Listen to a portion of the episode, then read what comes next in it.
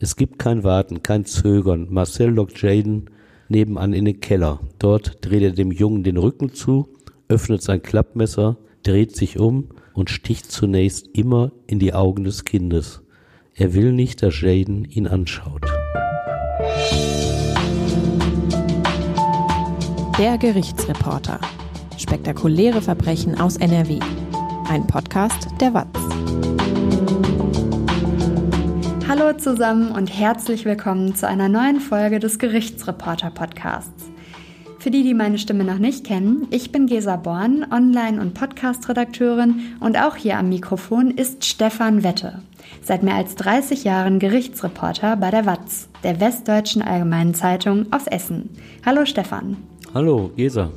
Ich finde ja, wenn man sachlich über Kriminalfälle sprechen will, dann sollte man manche Wörter nicht so inflationär benutzen. Aber bei dem Fall, um den es jetzt hier heute gehen wird, da fallen mir einfach keine anderen Beschreibungen ein als grausam und unfassbar im Sinne von wirklich überhaupt nicht nachvollziehbar.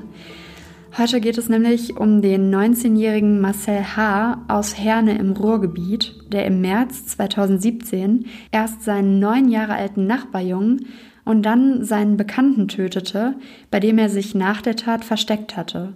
Von den Leichen hat er dann auch noch Bilder im Internet gepostet. Die ganze Geschichte hört ihr jetzt. Stefan, wenn Menschen morden, dann versuchen doch wahrscheinlich die meisten von ihnen erstmal dieses Geheimnis mit ins Grab zu nehmen, oder? Ja, da kann sich ja jeder reinversetzen, weil ja niemand gerne bestraft werden möchte.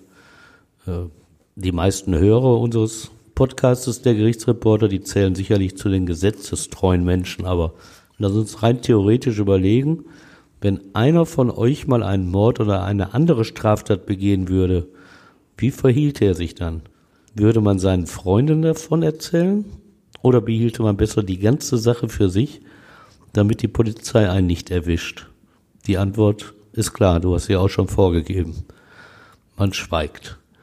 Über Jahrzehnte, nein sogar über die Jahrhunderte galt das Mauern gegenüber der Polizei und anderen Staatsvertretern als feste Regel der Verbrecher, egal welcher Nationalität. Ganovenehre nannte man das manchmal sogar mit einem Schuss Anerkennung. Reden ist Silber, Schweigen ist Gold. Das alte Sprichwort könnte aus diesen Kreisen stammen. Was mit Ganovenehre noch ganz freundlich klingt, wirkt bei der Mafia viel böser. Da sichert die Omerta, die Schweigepflicht, den Zusammenhalt und die Macht. Und jeder weiß, was dem blüht, der über Taten dieser kriminellen Organisation redet. Da gibt es Betonschuhe an den Füßen, bevor man im tiefen Wasser versenkt wird. Strafe muss sein, ohne sie lässt die Omerta sich nicht durchsetzen. Und wie würdest du sagen, steht es in der heutigen Zeit um die Ganoven-Ehre? Ja, ist eigentlich äh, nicht mehr so groß im Kurs. Dieser Grundsatz ist längst durchbrochen. Denn seitdem die Justiz den zur Aussage bereiten Kronzeugen deutliche Strafrabatte gewährt, plaudern auch Verbrecher, weil es ja in ihrem eigenen Interesse ist, nicht so lange mehr sitzen zu müssen. Das lockerte sogar die Mauer des Schweigens in Italien. In den 1980er Jahren hatte dort der Staat eine Kronzeugenregelung im Gesetz eingeführt. Der Erfolg trat schnell ein. Schon 1995 teilten die Behörden mit, dass sie auf 1091 Ex-Mafiosi bauen könnten, die ihre früheren Komplizen und Bosse erheblich belasteten. Sie gewährten auch Einblick in die Strukturen der organisierten Kriminalität des Mittelmeerstaates. Diese Männer und Frauen aus dem Milieu, an deren Händen oft Blut klebte, bekamen in Italien den Namen Pentiti verpasst. Das heißt übersetzt die Reumütigen. Und keinen scherte es, ob wirklich Reue oder nur die Aussicht auf geringere Strafe im Eigeninteresse die Motivation war, das Schweigegebot zu brechen. Ganz ohne staatliche Hilfe entsteht seit Jahren eine ganz andere Bereitschaft, das Gebot des Schweigens Vergangenheit werden zu lassen. Denn immer mehr Täter machen es Polizei und Justiz leicht, die nötigen Beweise gegen sie zu ermitteln. Wie meinst du das? Ja, das ist dieser Drang zur Selbstdarstellung, gerade in der jüngeren Generation, der diesen Trend fördert. Zu Beginn meiner Arbeit als Gerichtsreporter, das war 1990, griffen die Ermittler oft auf V-Männer zurück. Das waren Angehörige des Milieus, die entweder selbst an den Taten beteiligt waren oder etwas aufgeschnappt hatten. Zum Beispiel in einer Kneipe, wo ein Räuber mit seinem tollen Banküberfall prahlte. Es ist ja auch unbefriedigend, ein Held zu sein, wenn keiner davon erfährt. Heute verstehen es die Täter, sich selbst zu vermarkten. Sie nutzen die sozialen Medien im Internet, um dort anzugeben und ihre Macht zu demonstrieren. Da kursieren dann Aufnahmen, die es der Polizei oft ermöglichen, Täter zu identifizieren. Ja, heutzutage hat ja auch jeder mit seinem Handy eine super Kamera in der Tasche und immer mit dabei, ne? Ja, natürlich. So kann er hochauflösende Bilder machen. Und äh, da ist die Versuchung für die Verbrecher groß, sich so toll darzustellen. Ich kann gar nicht mehr zählen, in wie vielen Fällen Vergewaltigungen durch die von den Tätern selbst aufgenommenen Videos aufgeklärt und die Täter vor Gericht überführt worden sind. Gefilmt hatten sie die Sexszenen, um damit im Freundeskreis anzugeben oder die Opfer im Nachhinein zu weiterem Sex zu erpressen. Vielleicht wollen sie sich mit den Bildern auch nur selbst aufgeilen oder immer wieder ihre eigene Macht versichern. Das dürfte beim 26 Jahre alten Essner den Ausschlag gegeben haben, der 2017 eine psychisch kranke 19-Jährige in seine Wohnung gelockt hatte. Dort fesselte er sie und fixierte sie auf dem Bett, knebelte sie außerdem. Das Ganze zeichnete er mit einer Kamera auf, die er mit einem Stativ in seinem Schlafzimmer aufgebaut hatte. 54 Minuten und 44 Sekunden dauert das menschenverachtende Werk, das die Strafkammer in voller Länge angucken musste. Es zeigt, welcher Qual ein Opfer ausgesetzt ist, offenbart aber auch anschaulich in allen Facetten den Charakter des Vergewaltigers und seiner Handlung. Ein Beispiel, Zitat, ich würde ja aufhören, wenn du mir das sagst. So spricht der Mann die Geknebelte auf dem Bett an. Aber ich kann nicht so schlecht verstehen, dass das Gericht ihn zu elf Jahren Haft verurteilte. Das hat er sich durch das Video sicherlich zu einem Großteil selbst zuzuschreiben. Und es sind nicht nur die selbstgedrehten Videos. Viele Täter werden heutzutage auch verurteilt, weil sie in Chatgruppen den Mund nicht halten können und unverblümt über ihre Verbrechen reden. Da gab es die Gruppenvergewaltigung in Essen. Mehrere junge Männer hatten zwischen 2016 und 2018 Schülerinnen ins Auto gelockt und in Waldgebieten vergewaltigt. In Chatgruppen bei WhatsApp sprachen sie die Taten im Vorfeld ab und brüsteten sich anschließend. Dieser Hang zur Selbstdarstellung erleichtert aber nicht nur den Strafverfolgern die Arbeit, er erschreckt auch uns alle. Denn die Bilder, Videos und Chats offenbaren eine Einstellung der Täter, die nur wenig Verständnis für deren Defizite lässt, dass Verbrecher schlechte Menschen sind und die Interessen ihrer Opfer mit Füßen treten, das ist ja keine neue Erkenntnis, aber um Fehlentwicklung bei ihnen oder künftigen anderen Tätern zu korrigieren, interessieren die Fachleute sich auch dafür, wie es zu den Taten kam. Das ist mit Verständnis gemeint, nicht Zustimmung, sondern Verstehen im Sinne von begreifen. Hm. Bei dem Herner Doppelmörder Marcel H., um den es in dieser Folge geht, tritt das in der Öffentlichkeit völlig in den Hintergrund. Zu grausam sind seine Verbrechen und dazu noch sinnlos, weil die Opfer völlig schuldlos zu Opfern werden. Und welcher Mörder postet schon fast zeitnah im Internet Selfies, die ihn grinsend neben der Leiche zeigen? Welcher Mörder schreibt im Internet, er habe, Zitat, richtig Spaß gehabt, als er auf seine Opfer wie im Rausch einstach. Wer also ist dieser zum Tatzeitpunkt nicht vorbestrafte Marcel H., der 2017 mitten im Ruhrgebiet zwei Menschen das Leben nahm? Ja, wie sieht die Kindheit von jemandem aus, der solche Taten begeht? Tja, eigentlich zunächst wieder relativ normal. Am 9. Oktober 1997 kommt Marcel in Gelsenkirchen zur Welt. Er ist der Benjamin in seiner Familie. Seine Eltern haben bereits zwei Kinder, sein Bruder ist vier Jahre älter als er, seine Schwester zwei Jahre. Er hat noch zwei Halbgeschwister, es sind Töchter seiner Mutter aus deren erster Ehe. Aber zu ihnen hat sie keinen Kontakt mehr. Und seine Eltern? Ja, sie arbeiten beide in einem Parkhaus. Das sind sicherlich keine hochqualifizierten Jobs, aber sie gehen regelmäßig einer Arbeit nach. In gesicherten Verhältnissen wächst der Junge dennoch nicht auf. Als er ein Jahr alt ist, zerbricht die Ehe seiner Eltern. Sie trennten sich, beide heiraten neue Partner. Marcel wächst bei seiner Mutter auf und geht mit drei Jahren in einen Gelsenkirchener Kindergarten. In dieser Zeit gibt es keine größeren Probleme. Er verhält sich unauffällig. Aber das bleibt nicht so, oder? Nein, das ändert sich sogar sehr schnell, als der Sechsjährige in eine Grundschule kommt. Schon in der ersten Klasse greift er mit einer Schere seine Lehrerin an. Er rauft sich regelmäßig mit einem Mitschüler und stiehlt der Klasse Milchtüten. Die Mutter kommt mit ihm nicht mehr zurecht, gilt als überfordert. Deshalb zieht Marcel in der ersten Klasse in den Haushalt seines Vaters. Dort fügt er sich gut ein, versteht sich mit seiner Stiefmutter und deren Tochter aus einer früheren Verbindung. Seine eigene Mutter trifft er nur noch selten, es gibt kaum Kontakte. Sein Verhalten bessert sich aber nicht. Er wird ertappt, als er aus einem Kiosk Süßigkeiten klaut. Er wirft das Handy seines Vaters in die Badewanne und zündet im Wohnzimmer das Sofa an. In der zweiten Klasse setzt eine Entwicklung ein, die vielleicht schon auf die späteren Morde hindeutet. Denn Marcel zeigt sadistische Züge. Er reißt Insekten, etwa Maikäfern und Spinnen, die Beine aus bei lebendigem Leib oder erstickt diese Tiere in einem Glas Wasser. Erschreckend auch sein Verhalten, als eine Katze den Hamster seiner Schwester tötet. Die Tränen der Trauer des Mädchens kümmern ihn nicht weiter.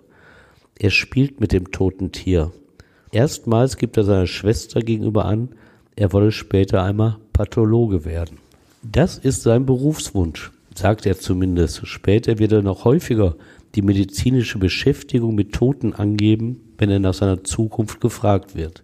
Haben sich denn Marcells Eltern bei so einem auffälligen Kind nicht irgendwie mal psychologische Hilfe gesucht? Doch, das haben sie. Wahrscheinlich ist ihnen das auch von der Schule angeraten worden.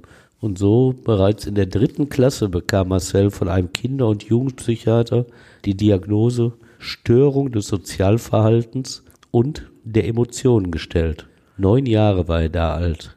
Als die Eltern ihn in der Praxis vorstellten, berichteten sie dem Arzt von Aggressionen, mangelndem Respekt und Ablehnung von Regeln. Mehrere Therapiesitzungen mit kleineren Erfolgen gab es, aber diese Hilfe endete schnell, leider. Und warum? Die Eltern, sie hatten keine neuen Termine abgemacht. Nötig wären diese wohl gewesen. Nach dem Wechsel auf die Realschule entwickelte Marcel sich immer mehr zum Problemschüler. Richtige Freunde besaß er nicht, fiel im Unterricht auf, durch spontane Sprüche, laute Geräusche und ersten Aggressionen gegenüber Mitschülern. Wie äußerten sich diese Aggressionen? Das fing relativ harmlos an. Marcel formte kleine Papierkühlchen und bewarf sie damit. Das wirst du aus deiner Schulzeit vielleicht auch noch kennen. Mhm, mhm, ja. Oder er spuckte auf sie. Das war bei uns schon nicht mehr so verbreitet. Immer häufiger fühlte er sich angegriffen und nur weil er etwas missverstanden oder überbewertet hatte, dann beschimpfte er die anderen Schüler mit Hurensohn oder Fotze, nannte auch eine Lehrerin Hure. Einem Mitschüler, mit dem er sich ein wenig angefreundet hatte, biss er im Streit zweimal in die Pulsadern. Einem anderen rammte er den Füller in den Arm. Aus nichtigen Anlässen schlug er einem auf die Nase, einem anderen auf die Lippe und schließlich einer Mitschülerin auf die Wange. Die Lehrer thematisierten diese Gewaltausbrüche im Unterricht. Marcel nahm dazu Stellung und erklärte den Klassenkameraden, er könne körperliche Berührung nicht ertragen. Das konnten sie bestätigen. Einem Schüler hatte er die Zirkelspitze durchs Gesicht gezogen, nur weil dieser ihn an der Schulter berührt hatte. Einem anderen biss er in die Schulter, weil dieser nach einem Schubser von Mitschülern gegen ihn gefallen war. Wenn Marcel sich angegriffen fühlte, sah er rot. Als ein Lehrer ihn bei einer Prügelei mit einem Mitschüler von diesem wegziehen wollte, traf er auch diesen mit seinen Schlägen. War der Anfall vorüber, sprach er durchaus mit Lehrern und Schülern über sein Fehlverhalten. Dabei gab er seiner persönlichen Situation die Schuld. Er nannte seine familiären Probleme und eben seine Abneigung gegen Berührung. Falls ihm etwas wichtig war, wusste Marcel sich durchaus zu benehmen etwa bei einer Klassenfahrt, an der er unbedingt teilnehmen wollte und deshalb der Lehrerin Wohlverhalten versprach. Er enttäuschte sie nicht. In der fünften Klasse kam es wieder einmal zum Umzug. Jetzt brach er jeden Kontakt mit dem Vater und dessen Familie ab und lebte fortan bei seiner Mutter. Das ging schief. Sie war in der Erziehung ihres Sohnes nicht konsequenter geworden. So nutzte er diese Schwäche aus und saß als Elfjähriger bis drei Uhr nachts vor dem Computer. Blieb er denn jetzt bei seiner Mutter? Ja, ein Jahr. Dann ging er schon wieder zurück zum Vater. Zu dieser Zeit galt Marcel in der Klassengemeinschaft weiterhin als nicht integriert. Er hatte sich aber mit zwei Mitschülern angefreundet, die ebenso wie er Außenseiter waren. Kein guter Umgang. Sie spielten viel gemeinsam am PC. Und wenn sie einmal rausgingen, machten sie nur Unsinn. Sie warfen Tassen auf die Straße oder zündeten Hummeln an. Sie sprühten Graffiti oder füllten Beutel mit Farbe, die sie auf Autos warfen. Marcel gab sich dominant gegenüber den Freunden. Er berichtete ihnen von seinem Intelligenzquotienten, der bei 160 und damit im Geniebereich liege. Dumm war er tatsächlich nicht, aber sein ärztlich ermittelter IQ lag mit 106 nur knapp über dem Durchschnitt.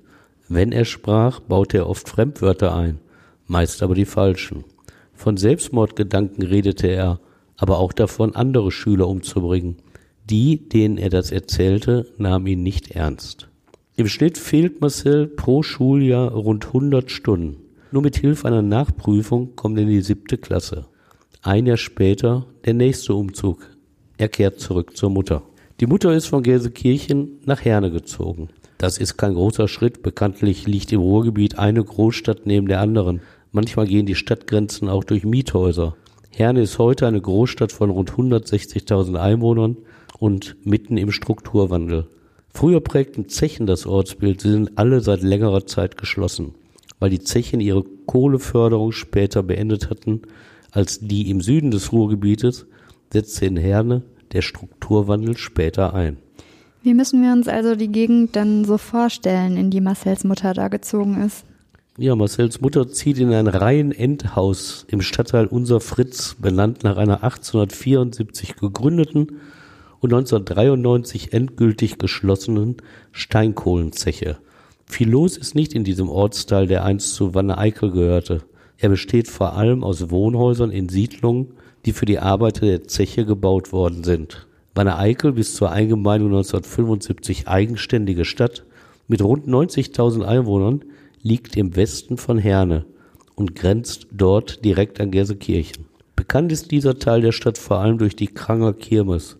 Sie ist mit rund vier Millionen Besuchern in zehn Tagen nach dem Oktoberfest das zweitgrößte Volksfest in Deutschland. Marcells Mutter war in die Fleitestraße in Unser Fritz gezogen. Das ist eine kleine Straße mit zweieinhalbgeschossigen Koloniehäusern. Sie zieht, wie gesagt, in ein Reihenendhaus, in dessen Keller Marcel am Abend des 6. März 2017 den neunjährigen Jaden ermorden wird.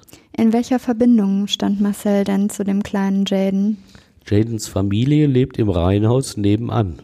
Die Erwachsenen kennen sich gut. Die Kinder spielen miteinander. Sie gucken gemeinsam Spiele der Fußball-WM oder feiern Silvester.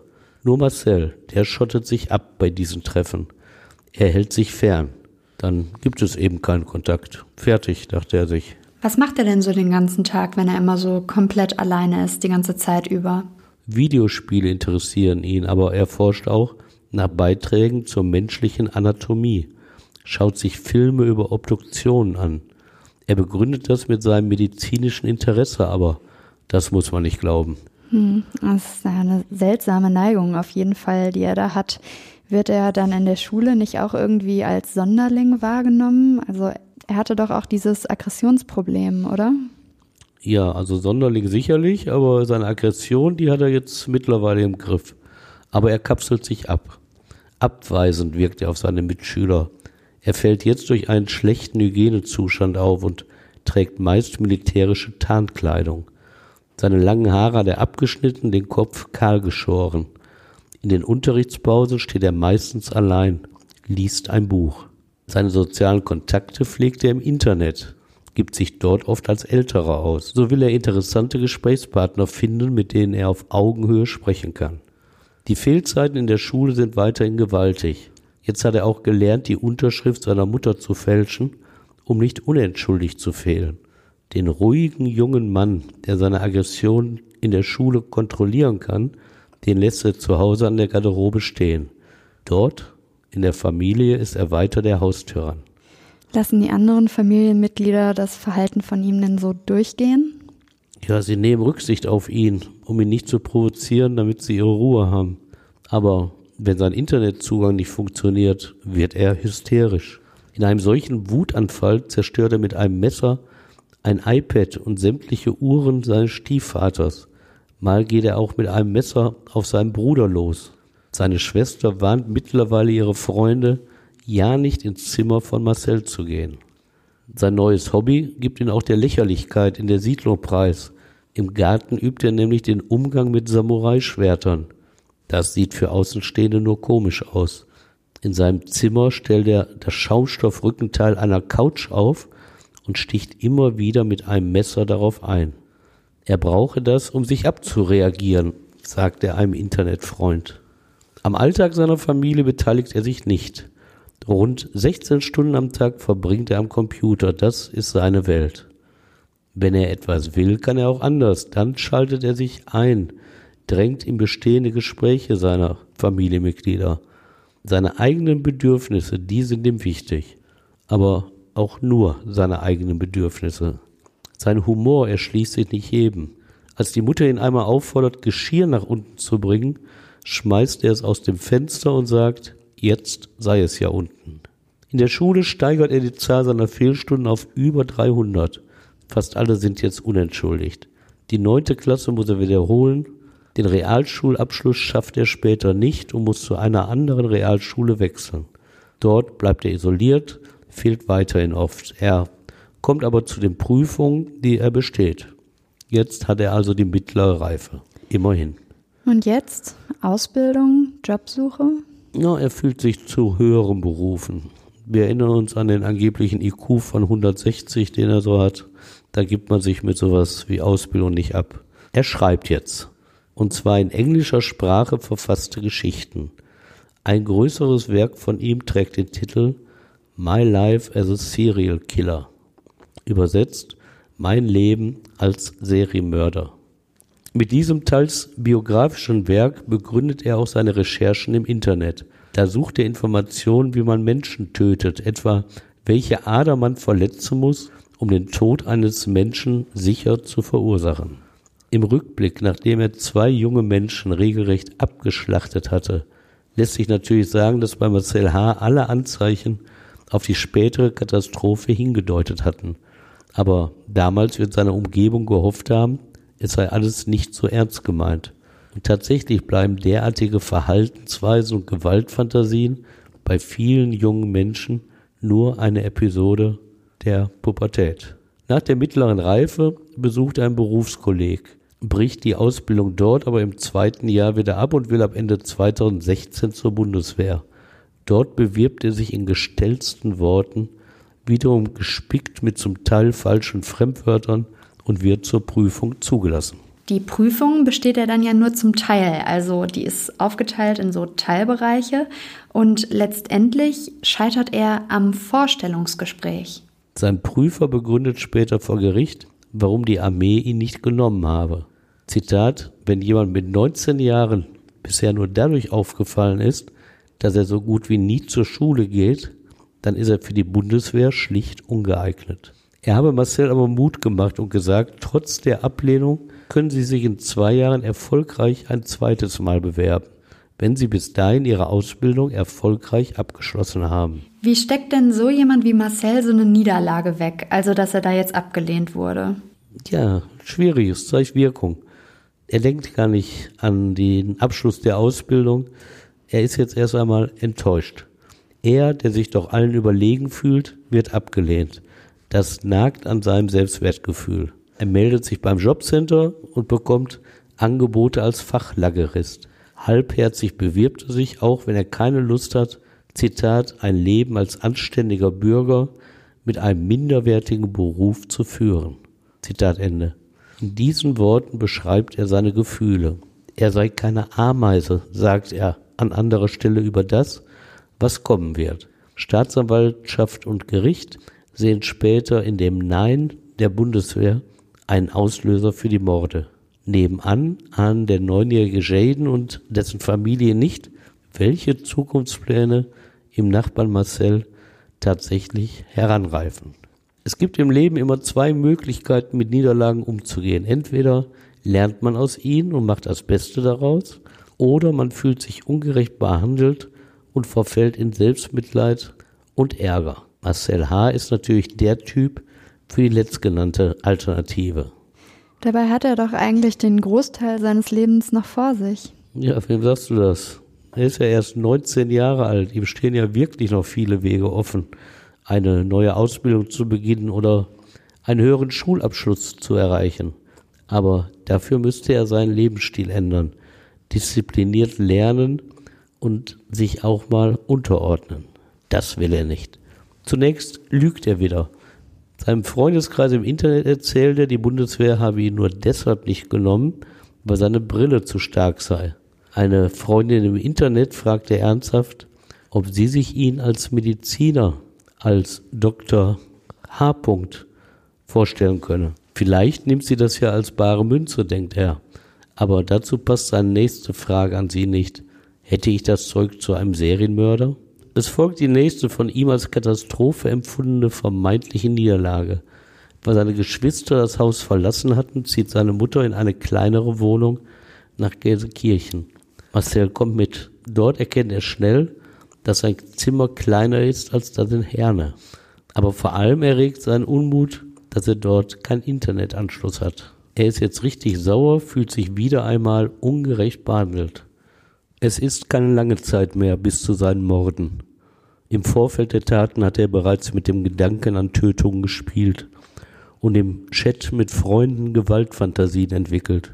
Zitat, ich glaube, ich gehe morgen irgendwen strangulieren.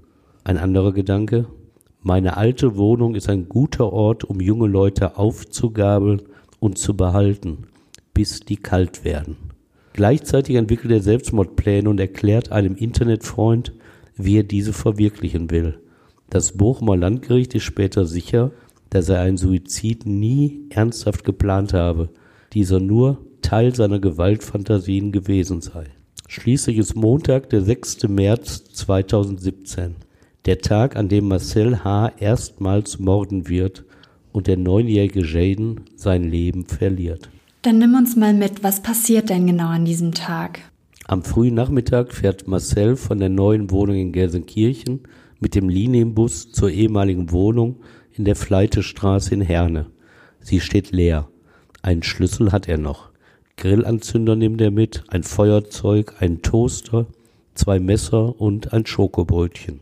Unter diesen Utensilien sind die Dinge, die er für einen Suizid braucht. Er besorgt noch Holzkohle, dann entfacht er mit dieser im Badezimmer ein kleines Feuer, das aber schnell wieder erlischt. Dann geht er eine Etage höher und stellt den mitgebrachten Toaster neben die Badewanne, in die er zuvor Wasser eingelassen hatte. Was ist denn deine Einschätzung? Glaubst du, dass er wirklich vorhatte, sich umzubringen? Also behaupten kann man das ja nicht, aber es gehört nicht viel Fantasie dazu, in diesen Vorbereitungshandlungen ein billiges Täuschungsmanöver zu sehen, nach dem Motto, schaut her, ich wollte mich selbst umbringen, hatte aber nicht die Kraft dazu, und dann war ich nicht mehr Herr meiner Sinne und habe wahllos einen anderen Menschen getötet.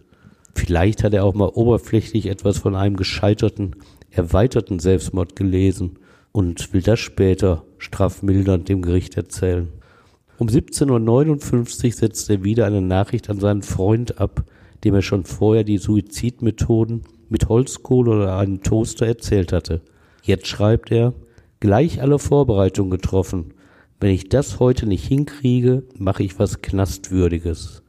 Und dieser angeblich zum Selbstmord entschlossene junge Mann fragt den Freund um 18.09 Uhr, ob er davon Bilder fürs Internet benötige.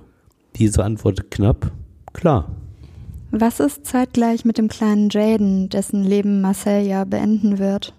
Ja, nebenan gehen um 18 Uhr Jadens Mutter und ihr Lebensgefährte aus dem Reihenhaus heraus, um einkaufen zu gehen. Auf Jaden und seinen jüngeren Bruder passt der Ältere auf.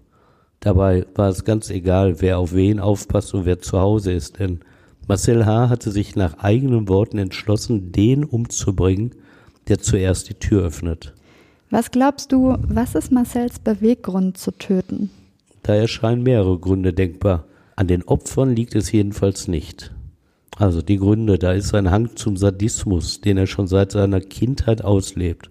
Aber da ist sicher auch die Enttäuschung über sein eigenes Leben, in dem vieles nicht richtig gelaufen ist. Vor allem seine Ablehnung bei der Bundeswehr. Und schließlich sein Minderwertigkeitsgefühl. Das hoffte er vielleicht zu überwinden, indem er durch die Tat Anerkennung bei Freunden fand. Etwa um 18.30 Uhr schellt Marcel an der Tür des Nachbarhauses. Jaden öffnet ihm die Tür. Marcel fragt ihn, ob er wohl mal rüberkommen könne, um ihm die Leiter zu halten. Er habe da was zu arbeiten. Was sagt Jaden? Ja, der geht darauf ein und fragt, ob er seinen Bruder holen solle. Marcel lehnt das sofort ab. Für seine Planung wären zwei sicher einer zu viel gewesen. Es gibt kein Warten, kein Zögern. Marcel lockt Jaden nebenan in den Keller. Dort dreht er dem Jungen den Rücken zu, öffnet sein Klappmesser, dreht sich um und sticht zunächst immer in die Augen des Kindes. Er will nicht, dass Jaden ihn anschaut. Dann sticht er weiter zu, immer wieder, immer wieder. Der ganze Körper ist sein Ziel. Die Rechtsmediziner zählen später 52 Stiche in den Körper des Neunjährigen. Ein Teil davon trifft Jaden erst, als dieser schon tot ist. Nach Marcells späteren Angaben begleitet er seine ersten Stiche mit einem lauten Lachen. Diese Stiche sind schon schwer zu begreifen. Doch schlimmer ist in diesem Fall, was danach folgt. Direkt im Anschluss an die tödlichen Stiche beginnt Marcel die Leiche des Jungen mit seinem Handy zu fotografieren. Dann verlässt er den Keller und geht in die obere Etage, wo er eine Internetverbindung herstellen kann. Was ist denn auf den Fotos zu sehen? Diese ersten Bilder, die er seinem Freund sendet, betreffen nicht einmal den Leichnam. Sie zeigen seinen angeblichen Suizidversuch, etwa die erloschene Holzkohle. Er geht wieder herunter, legt sich neben den Leichnam und schießt ein Selfie. Er achtet darauf, dass auch seine blutige Hand zu sehen ist. Und sein Grinsen. Das Bild schickt er dem Freund um 18.55 Uhr. Eine Minute später folgt eine Sprachnachricht. Darin sagt Marcel, er habe keinen Bock zur Arbeit. Dann zieht er dem Jungen die Hose herunter und fotografiert dessen entblößten Unterleib.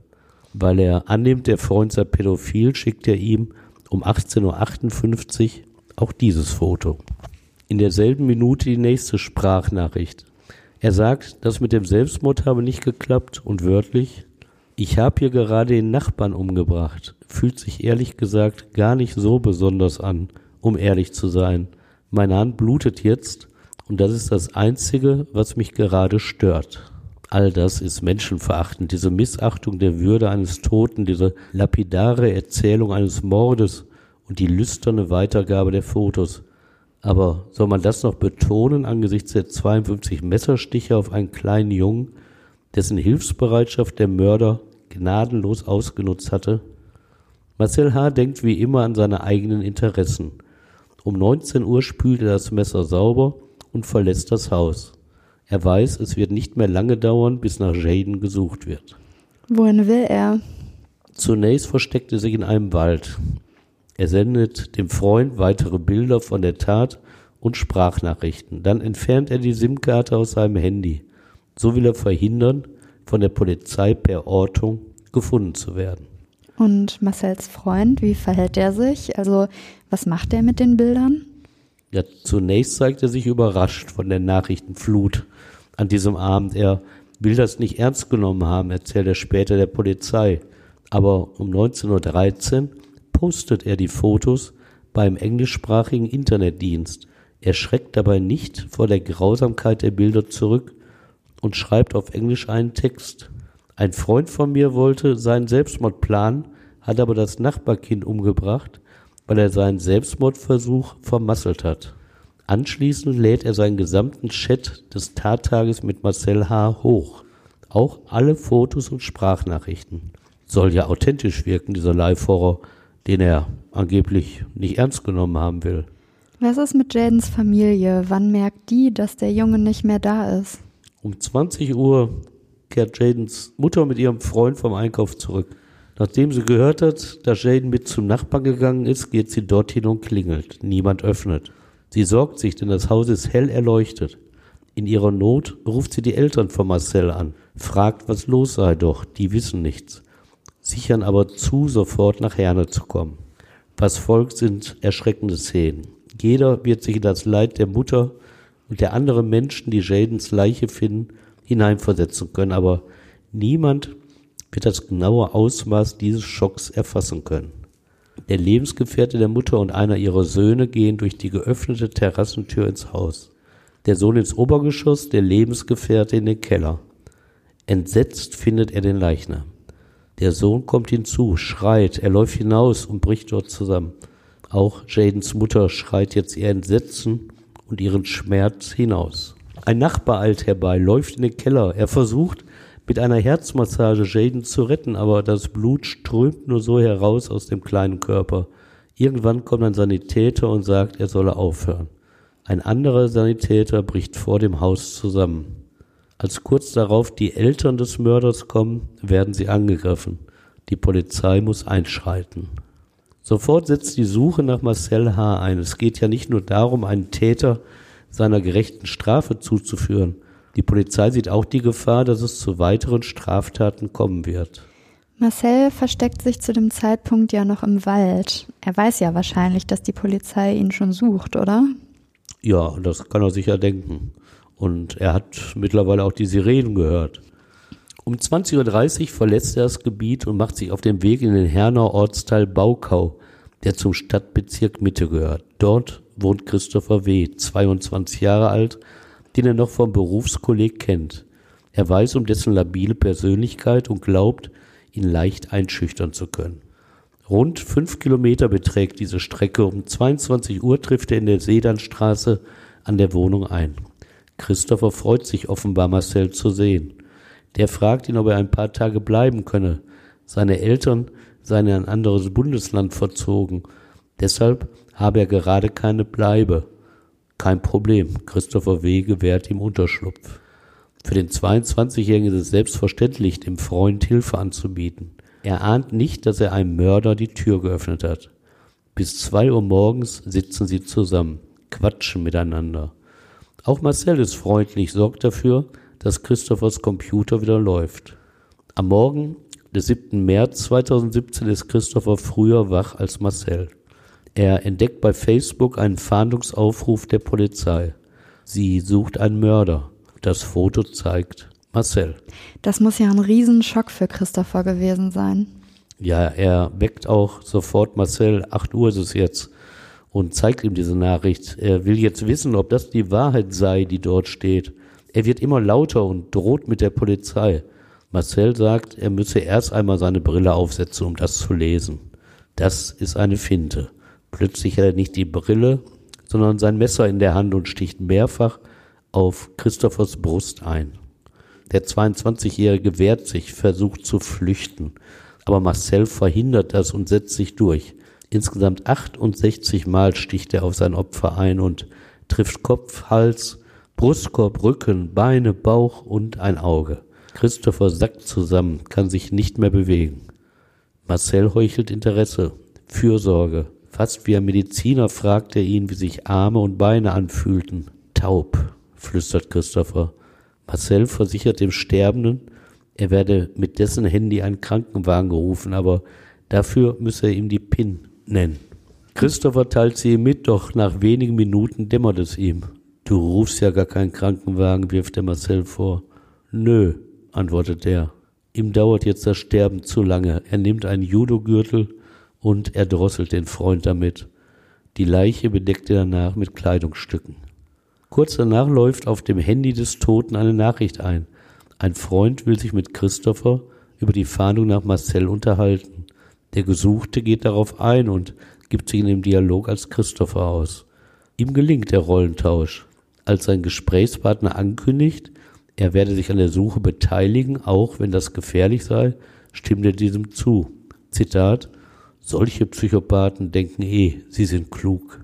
Um 1537 beginnt er im Internet aktiv zu werden. Er gründet zwei Foren, in denen er Fotos der Leiche veröffentlicht und in einen Dialog mit anderen Usern eintritt. Er versucht seine Spur zu verwischen und spiegelt vor, bereits in einem anderen Bundesland zu sein. Zuvor habe er fünf Menschen umgebracht, lügt er. Den Mord an Christopher gibt er aus als einen an einer Frau begangenen. Deren Tochter werde gleich kommen, schreibt er, und das nächste Opfer sein. Schon kommen Aufforderungen aus dem Netz. Er solle Sex mit der noch warmen Leiche haben und danach mit der Tochter. Ein anderer schreibt, schick ein Video. Stefan, wie war es für dich, dich bei der Recherche mit diesen Dialogen und Fotos zu beschäftigen? Ja, ich bin ja nach äh, drei Jahrzehnten als Gerichtsreporter einiges äh, gewöhnt, aber ich muss das hier mal sagen, das sprengt auch die Vorstellung eines Gerichtsreporters, äh, der wirklich seit Jahrzehnten mit den Abgründen des Lebens beschäftigt ist. Und deshalb zitiere ich wirklich nur wenige Sätze aus diesen unsäglichen Gesprächen. Auf eine Kommentierung will ich dabei verzichten. Was will man auch sagen, wenn Marcel sich in allen Einzelheiten mit seiner Tat brüstet und so die Anerkennung findet im Netz, die ihm im Leben angesichts seiner Misserfolge stets versagt blieb. Cool, schreibt ihm einer. Ich bin noch nie am Mörder begegnet. Wie war dein Leben? Erzähl uns deine Geschichte. Und da verwundert es nicht weiter, dass Marcel eine gewisse Freude empfindet. Ich habe wirklich richtig Spaß gehabt, schreibt er. Das Einzige, was ihm weniger Spaß macht, ist der Leichengeruch im Zimmer. Er öffnet das Fenster und versucht, ihn herauszuwedeln. Dann veröffentlicht er auch noch ein Manifest, in dem er von seinem Leben schwafelt und pseudophilosophische Feststellungen trifft. Zitat, ich würde mich selbst als einen existenziellen Nihilisten bezeichnen. Das Universum interessiert es nicht, ob irgendein Kind stirbt. Jemanden umzubringen ist nur eine Reihe von Bewegungen. Wie läuft denn mittlerweile die Fahndung der Polizei? Äh, fieberhaft fahndet sie nach dem Mörder, aber sie hat keinen Erfolg. Es gehen auch viele falsche Hinweise ein, denen sie zeitraumend nachgehen muss. Und eine falsche Spur haben die Beamten sich selbst gelegt weil nämlich der Lebensgefährte von Jadens Mutter Mitglied der Bandidos ist, glauben die Polizisten, sie müssten einen Akt der Selbstjustiz verhindern. Dafür tauchen sie sogar im Clubheim des Rockerclubs auf, aber da ist nichts. Ein Sprecher der Bandidos teilt mit, dass sie an so etwas wie ein Racheakt auch nicht dächten. Die Suche nach dem Mörder, sagt er, sei allein Aufgabe der Polizei, nur sie sei dazu in der Lage, betont er. Später erweisen die Bandidos dem kleinen Jaden bei dessen Beerdigung die letzte Ehre und kommen zum Friedhof. Auch Mitglieder anderer, eigentlich verfeindeter Clubs sind zu sehen. Und alles bleibt friedlich in dieser Stunde des Todes. Marcel lebt jetzt schon den zweiten Tag in einer Wohnung mit dem anderen Toten. Am Tag zuvor hat er im Internet angekündigt, am 8. März um 20 Uhr werde noch etwas Großes passieren aber das gelingt ihm nicht. Vergeblich versucht er dem Leichnam einen Fuß abzutrennen, verletzt sich dabei aber an der Hand. Als Ersatz steckt er in den Fuß eine Gabel, einen Akkuschrauber und sein Messer. Er legt sich daneben, hat selbst eine Krawatte umgebunden und grinst, als er von dieser Szene drei Fotos macht. Sie werden erst später auf dem Handy gesichert, ins Netz gestellt hatte er sie nicht mehr. Wie will Marcel überhaupt denn jetzt weiter vorgehen? Also hat er irgendwie sowas wie einen Plan? Also zu diesem Zeitpunkt hat er beschlossen aufzuhören und sich der Polizei zu stellen. Bevor er die Wohnung verlässt, zündet er sie noch an. Das Landgericht wird später annehmen, er habe dadurch die Manipulation am Fuß seines Opfers verbergen wollen. Das Feuer brennt etwa 20 Minuten lang. Mitbewohner in dem Siebenparteienhaus bleiben unverletzt. Marcel versucht auf der Straße ohne SIM-Karte im Handy die Polizei über 110 anzurufen. Das gelingt nicht. An der nächsten Kreuzung sieht er links in der Bismarckstraße den Thessaloniki-Grill. Er betritt die Imbissstube um 20.10 Uhr und fragt zunächst die Anwesenden, ob sie ihn kennen. Er sei der H. Dann fordert er einen Gast auf, die Polizei zu rufen. Doch das übernimmt die Chefin. Sie wählt die 110 und gibt ihm das Telefon. Sie kennen doch sicherlich H., sagt er zum Beamten. Der ruft gerade an. Witzig ist er. Oder zumindest das, was er dafür hält. Er fragt, wie lange der Streifenwagen benötige, denn er wolle sich erst noch einen Döner bestellen. Wahnsinn. Aber als die Polizei dann eintrifft, dann lässt er sich ohne Probleme festnehmen, ne? Ja, gibt sich ganz cool bei seiner Festnahme Und schnell gibt er an, neben Jaden auch Christopher ermordet zu haben. Er rät dem Beamten, die Feuerwehr in die Sedanstraße zu schicken. Er weiß wohl, dass er sich im Knast mit seinen Morden keine Freunde machen wird und fürchtet auch die Rache der Bandidos. Deshalb fragt er schon im Streifenwagen, ob er eine Einzelzelle bekommen könne. Die Beamten sagen später, er habe auf sie kalt und berechnend gewirkt. Diesen Eindruck vermittelt er auch seinen Vernehmungsbeamten. Er diktiert ihnen sein Geständnis mit vielen Einzelheiten, macht auch Pausen, damit die Kriminalpolizisten beim Schreiben mitkommen. Er kontrolliert ihren Text. Wenn er sich missverstanden fühlt, müssen sie Sätze oder Wörter korrigieren. Natürlich wird gegen ihn ein Haftbefehl erlassen. Als ihm Blut entnommen wird bei der medizinischen Untersuchung, kollabiert Marcel. Und er, der im Blut seiner Opfer angesichts der Vielzahl der Stiche fast gebadet hat, gibt zur Begründung seines Zusammenbruchs an, er könne kein Blut sehen. Das ist unglaublich. Wie verhält sich Marcel denn dann im Gefängnis? Also den Kontakt zu Mitgefangenen, den vermeidet er. Er sitzt auf seiner Zelle und liest oder schreibt dort. Positiv stimmen offenbar die Untersuchungen durch die von der Staatsanwaltschaft beauftragten Psychogutachter oder die Gespräche mit dem Anstaltsarzt und der Psychologin der JVA. Detailreich und manchmal amüsiert berichtet er ihnen von seinen Taten. Ein ums andere Mal lässt er seinen Stolz erkennen. In solchen Momenten scheint er die Anerkennung zu finden, auf die er so lange gewartet hat. Er genießt es offenbar, endlich im Mittelpunkt zu stehen. Einmal besucht ihn seine Schwester im Knast. Ihre Frage, ob er die Morde bereue, verneint er. Auch sie erkennt Stolz in seinem Verhalten. Wie so viele Mörder bekommt auch er viele Briefe ihm unbekannter Menschen. Er nennt sie Fanpost. Und der Gerichtssaal ist ja wahrscheinlich auch komplett voll, als es dann zum Prozess kommt, oder?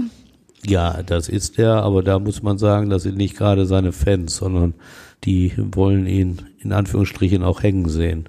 Es ist der 8. September 2017, genau ein halbes Jahr nach der Festnahme. Da beginnt vor der Jugendstrafkammer des Bochumer Landgerichtes dieser Mordprozess gegen Marcel H.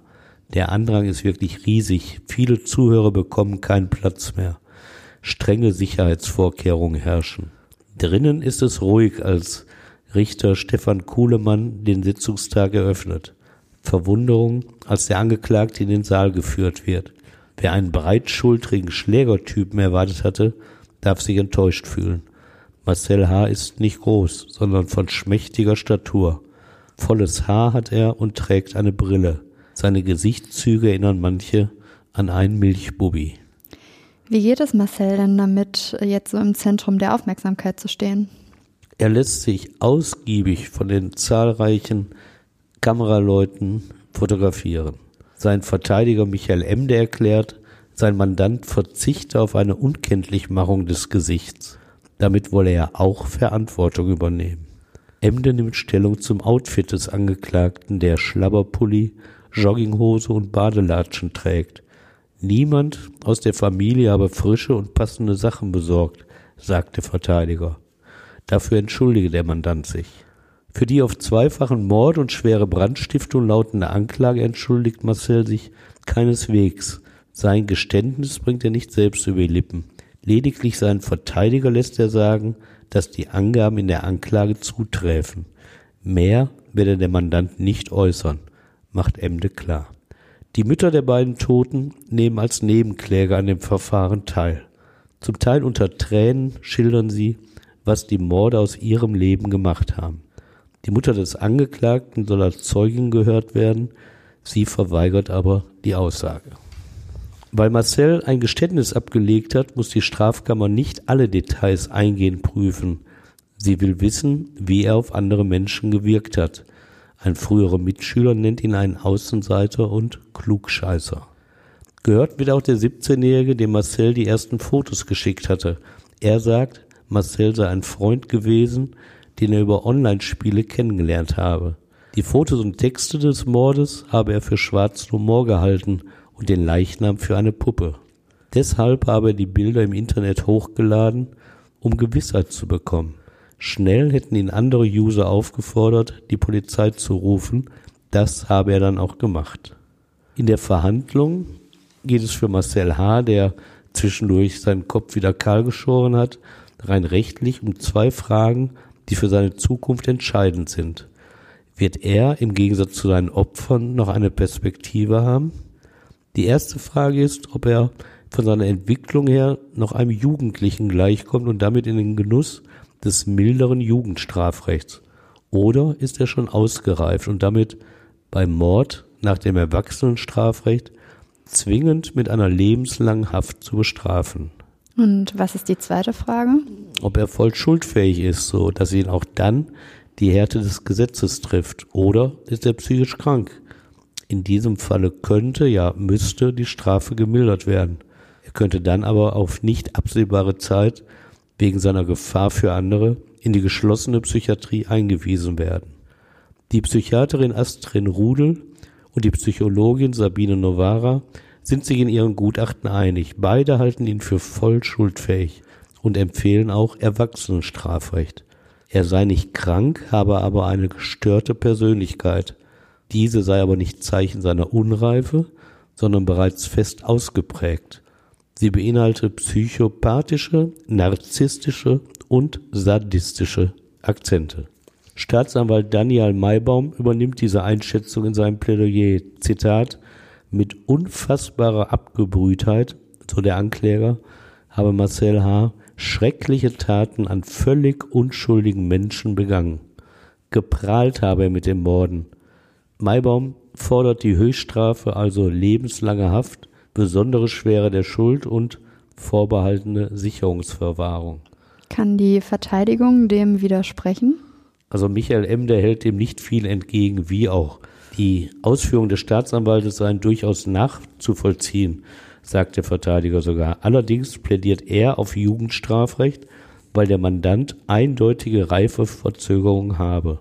Zitat, er saß doch nur vorm Computer und spielte Ballerspiele. Richter Stefan Kuhlemann fragt den mittlerweile 20 Jahre alten Angeklagten, ob er das letzte Wort halten wolle. Doch der schüttelt mit Blick nach unten nur den Kopf.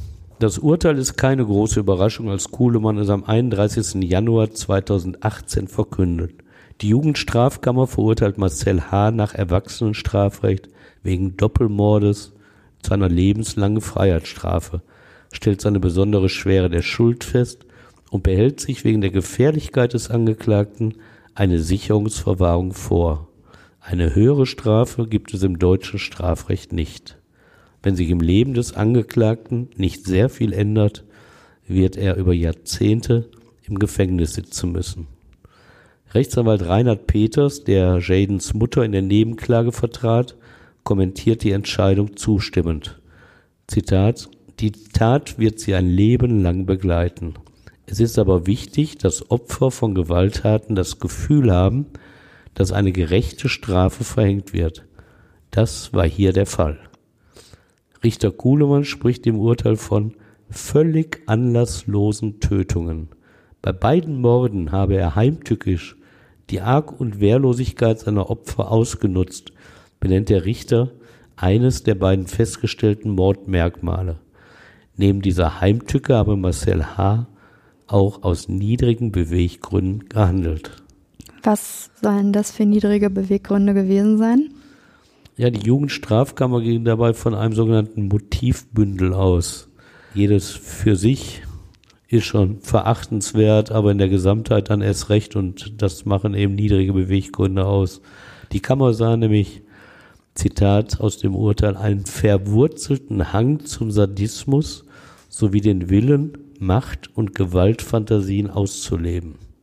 Außerdem sah sie eine Unzufriedenheit mit dem Leben, das Marcel H. als minderwertig ansah und durch eine besondere Tat aufwerten wollte. Angeberei gehört auch zu diesen Motiven. Marcel habe mit den Morden prahlen wollen, um Anerkennung und Bewunderung zu finden. Und deshalb mussten Menschen sterben. Verteidiger Emde stellt direkt nach dem Urteil in Aussicht, keine Revision einzulegen. Das habe ich so mit dem Mandanten besprochen. Wenige Tage später schickt Marcel H. aus dem Gefängnis ein Fax an das Gericht. Handschriftlich steht dort, Sehr geehrtes Landgericht Bochum, hiermit verzichte ich, es folgen jetzt ein Klarname und Geburtsdatum, hiermit verzichte ich auf das Rechtsmittel der Revision. Angeberei und Geltungssucht hatte das Landgericht dem Angeklagten bescheinigt. Und in Erinnerung daran begann die Bildzeitung ihren Bericht über das Urteil mit folgendem etwas hämischem Satz. Das war der letzte öffentliche Auftritt des Herne-Killers für eine sehr lange Zeit. So ganz richtig liegt die Bildzeitung mit dieser Prophezeiung da ja aber nicht, ne? Nur dreieinhalb Jahre nach dem Urteil besucht ja ausgerechnet ein Bildreporter, nämlich Frank Schneider, Marcel H. im Gefängnis und bietet ihm dann damit auch den nächsten öffentlichen Auftritt. In dem Interview prahlt der Mörder wieder. Zitat, ich war Kampfsportler. 60 Messerstiche schaffe ich in unterhalb einer Minute. Die öffentliche Bühne nutzt er auch zu einer Bitte um Gnade. Zitat, ich habe eine zweite Chance verdient. Stefan, danke, dass du uns von diesem schrecklichen Fall erzählt hast. Ja, das war nicht leicht. Er geht wirklich an die Nieren, aber es muss natürlich berichtet werden, weil es auch so Menschen und so Fälle gibt. Und danke auch an euch fürs Zuhören. Wenn ihr Fragen habt oder Feedback, dann tauschen wir uns auch gerne bei Instagram mit euch aus. Oder ihr schreibt uns einfach eine E-Mail an hallo at der-gerichtsreporter.de. Ich kann euch auch empfehlen, Stefans Newsletter zu abonnieren. Da erfahrt ihr regelmäßig Neuigkeiten aus den Gerichtssälen in NRW. Alle Infos findet ihr wie immer in den Show Notes. Wir freuen uns, wenn ihr beim nächsten Mal wieder dabei seid. Bis zur nächsten Folge. Ja, bis zur nächsten Folge. Tschüss.